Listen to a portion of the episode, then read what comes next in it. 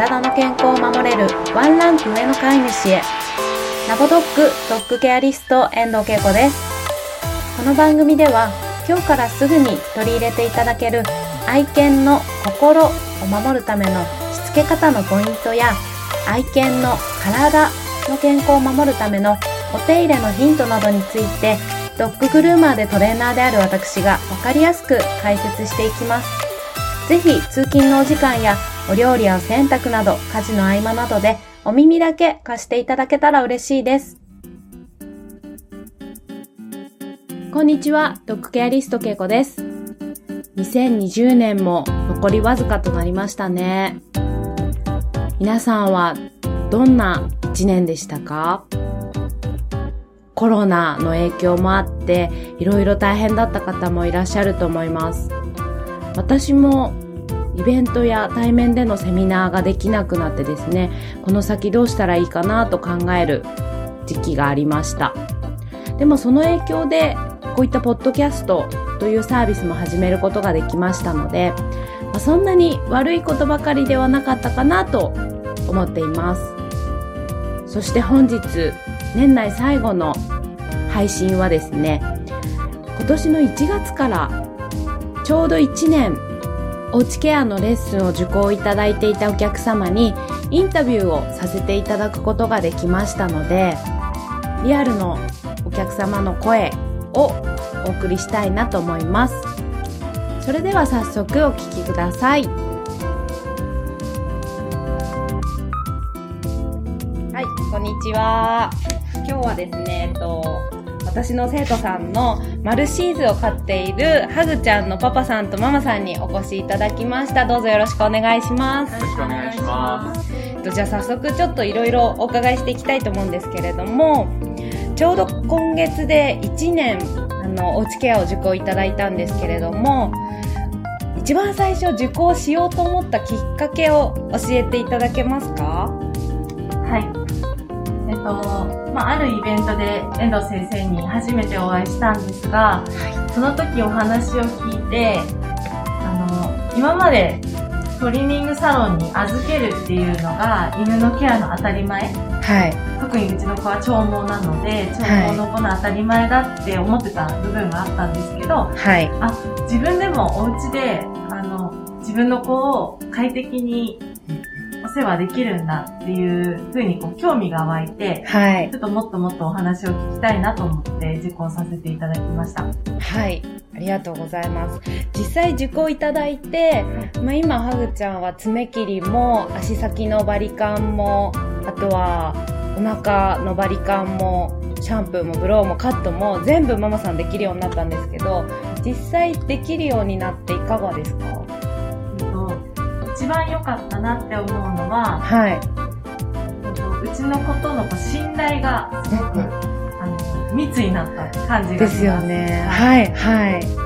コミュニケーションが取れるようになったというか、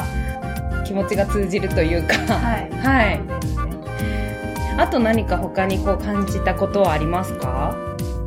えっと、まあ、同じような内容にはなるかもしれないんですが、はい、私自身仕事で日中普段家にいないので、はい、あの、あまりコミュニケーションを取る時間がないんですけど、はい、その毛が長い分、ブラッシングするのに散歩行った後、長くやるんですね。はい。そうすると、その短い時間でも、あの、しっかりと会話ができてるというか、嫌なことだったりとか、あの、こういう風にしたら、ちゃんと喜んでくれるんだなっていうのもすごくわかるようになります。そうですよね。散歩と朝、うんと朝の散歩とブラッシングとシャンプーがパパさん担当でしたっけ？ロー。ブローです。か、はい、シャンプーはママさんが、はい、そうなんですね。すごいあの前にインスタであげたことあるんですけどパパさんブロー中ですね。ちゃんとハグちゃんゴロンケアで体が濡れていてもゴロンしてブローができるのでとっても楽ですよね、はい、はっちゃんも気持ちよさそうに寝てますもんね。じゃあちょっとあの先日サロンの不快度ランキングっていうのをちょっとポッドキャストで流したんですけど実際自分でケアしてみて例えばはーちゃんがこれを嫌がるとかでサロンだったらここ大変なんだろうなとか感じたケアってどれですか？うちの子は一度サロンにお願いした時に、はい、と爪切り。はい。指先を触られるのがすごく嫌がって、あの、次からは見れないかもしれないですっていうふうに、鳥間さんに一度言われたことがあって、すごく心配してたんですけど、ちゃんとこうトレーニングすることによって、あの、そこも触れるようになって、今自分でできるようになったので、あ、すごくかわいそうな思いというか、不安な思いさせてたんだなっていうように思いました。そうですね。あ、爪切りそこまで言われてたんですね。言われた。いや、すごい嫌だったんですかね。今全然あの、お膝の上で仰向けになって爪切らせてくれてますもんね。またちょっとその辺もインスタにもアップしたいと思いますので、ぜひぜひ見てみてください。あとは、じゃあ私がちょっとあの、パパさんとママさんのレッスンをしていて、皆さんにぜひシェアシェアしていただきたいなと思うお話があるんですけど、道具の大事さなんですけれども、はい、ブラシ、まあ、ブラッシング担当のパパさんがあの、以前使っていたブラシじゃなくて、はい、やっぱりいいブラシに変えたら、はーちゃんの対応が変わったっていうお話ちょっとシェアしていただけますか？はい。以前はそのペットショップで市販されてるものを買ってあのやってたんですけど、はい、それだとすごく引っかかる感じが常にしてて、でその引っかかるたびにハグも起き上がって、はい、でまたちょっとゴロンさせてっていうのを繰り返してたね。ただそれを遠藤先生にあの教えていただいたものを買わせてもらって、はい、でそしたらもう全然引っかかることもなく、ハグも気持ちよさそうにずっとブラッシングをしてくれるようになりました。やっぱ道具大事ですよね。違います あのペットショップで買ってパパさんが使ってたやつがピンブラシなんですけど、えっと、先端に丸ピンがついてるやつですよね、はい、やっぱりあれって絡まる原因にもなるので今は先端にピンがないやつを使っているんですけどそれに変えたら静かにブラッシングできるようになったっていうことがありましたあとはママさんの方でシザーなんですけれども、カットにいよいよ入るぞっていう時においくらで何本セットでしたっけ？某通販サイトで、はい。4本セット。はい。4本セットで、4、5千円のものを購入して、はい。はい、使ってました。激安ですよね、はい。ちょっとやっぱり私が聞いても4本、カーブシザーとか、ボブシザーとかスイニング全部入っていて、5000円、4、5000円って切れるのかなってちょっと思ってたんですけど、切れなかったですよね。であの自分の中で、はい、これを買おうと思った決め手が、あのまあ、某そのメーカーさんの、はい、髪、シャンプーとか出してるメーカーさんの名前が入ってるので、はいこれは信用できるなと思って購入したんですが、残念ながら切れなかったで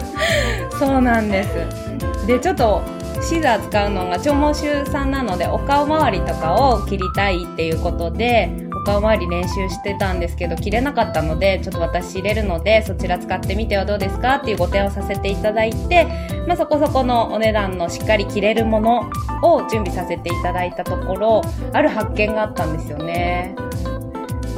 シェアしていただけますか、はい、めちゃくちゃ切れました。はい、あと、はーちゃんがあの、お耳？嫌がってましたよね。はい、ジョキっていうその激しめのカットの音に反応する子だったんですけど、はい、シャキシャキっていうこうしっかり切れる時の素早いこう切れ味に変わったので、全然嫌がらなくなって快適にカットさせてくれるようになりました。そうなんです。ちょっと私もそれは発見だったんですけど、もともとお顔をこう補定されるのがすごい嫌々だったんですけれども、で、耳の横のところを切りたい、お顔の横ですね。そこ切ろうとすると、ジャキって音がするので、もうビクって動いて、それが嫌で、嫌々になっちゃってたんですけど、シザーを変えたらそれがなくなったっていうのが、私もちょっと新しい発見でした。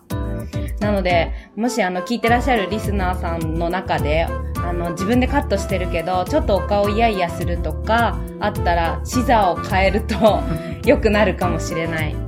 あとブラッシングもね、やっぱ道具大事なので、あの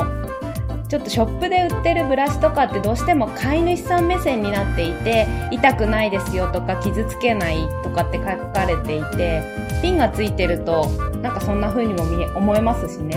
なんですけど、実際はそうでなかったりするので、もしブラッシング嫌々なんだっていう方がいたら、道具を変えるとやらせてくれるようになるかもしれないので、ぜひ参考になさってみてください。では最後に、えっと、1年受講いただいて、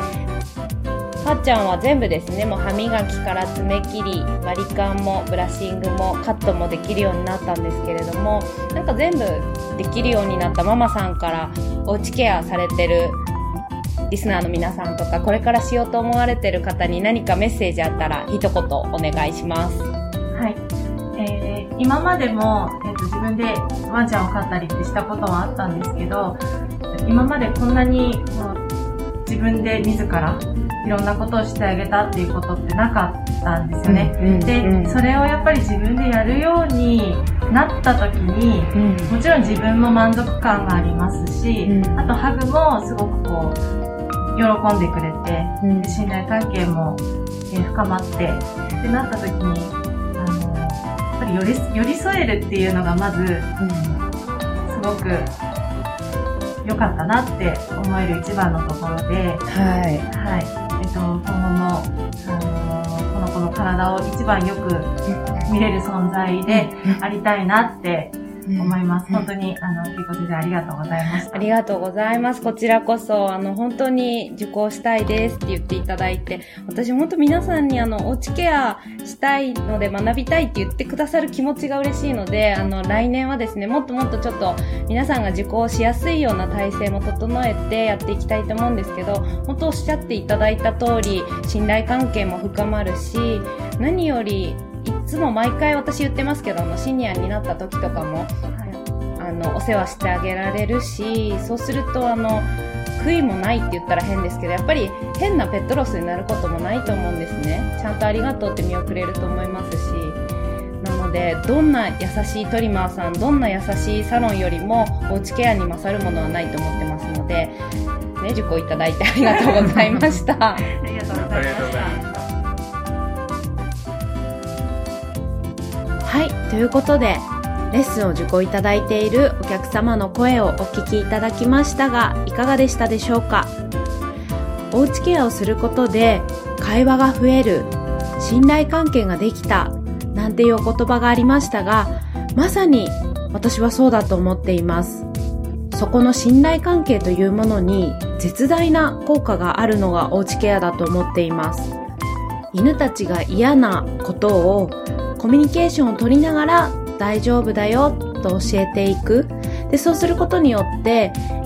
飼い主様も我が子の体を堂々と触ってケアすることができるんですね。なので最後にママさんがおっしゃってましたが、誰よりもこの子の体のことを一番にわかる、知っている飼い主になりたいとおっしゃってましたが、本当にそうなんです。よく病気の早期発見などトリマーさんが見つけることが多いですが、そうではなくて、一番身近にいる飼い主様が我が子の異変にすぐ気づいて、早急に手当てをしてあげられるというのが本当に理想なことだと思っていますので、もしも愛犬さんのおうちケアやってみたいなという方がいらっしゃいましたら、ぜひ来年のチャレンジ目標に掲げてみていただけたらなと思います。そして私も来年はもっともっとたくさんの飼い主様におうちケアを学んでいただけるよう、いろいろな仕組み作りをしていきたいなと思っておりますので、準備ができましたら、またこちらもお知らせさせていただきますので、来年もどうぞよろしくお願いいたします。それでは、良いお年をお迎えください。ラボドッグドッグケアリスト遠藤恵子でした。